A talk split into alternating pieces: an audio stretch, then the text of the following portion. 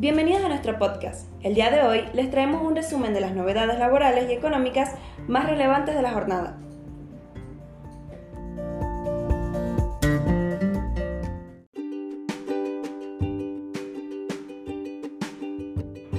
Empleadas domésticas con aumento confirmado en noviembre. Así quedan los sueldos a partir de este mes. Las trabajadoras de casa particulares reciben este mes el último incremento salarial del 9%. Las empleadas domésticas nucleadas en la unión del personal auxiliar de las casas particulares recibirán en noviembre un aumento del 9% de sus salarios, el último del 2022. Se trata de la última cuota del incremento del 36% aplicado en cuatro tramos que acordó la Comisión Nacional del Trabajo en Casas Particulares en agosto pasado. El aumento, que impactará en las cinco categorías, se acoplará con una revisión de una futura recomposición salarial. Pero además, este mes cobrarán un extra todo el personal doméstico que trabaje en zonas consideradas desfavorables y otro plus por antigüedad correspondiente a todas las categorías.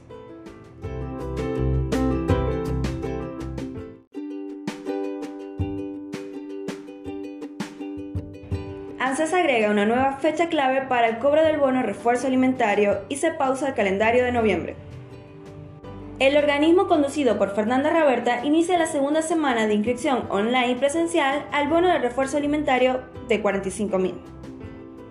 Con revisión previa ante rechazo, ANSES ahora sumó una nueva fecha clave de informe de aprobación.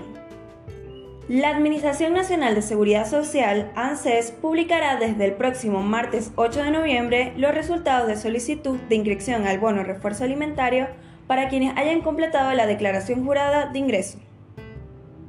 Según se desprende de la leyenda dada a conocer en la plataforma oficial, esta instancia concluirá una semana antes del calendario de cobros previsto para el lunes 14.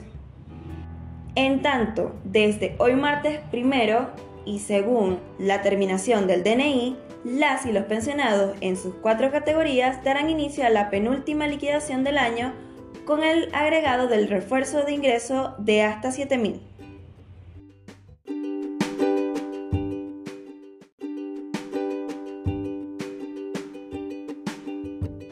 aumentos que se van a sufrir en noviembre con suba de hasta el 50%.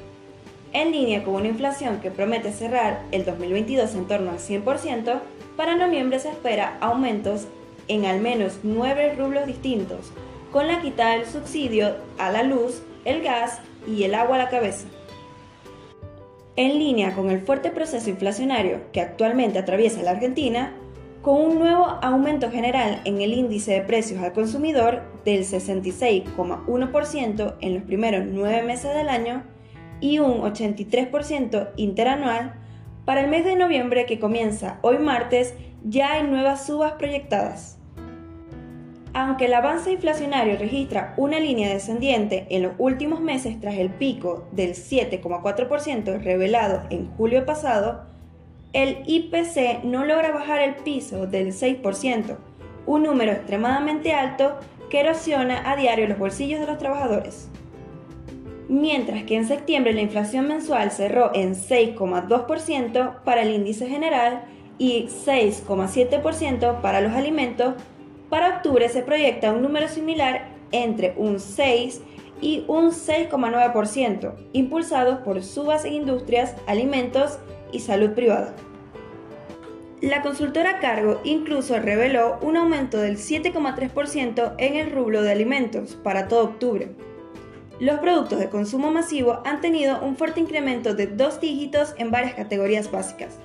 La contracara de esta suba de precios es la caída del consumo en bocas de cercanía, remarca en su último informe.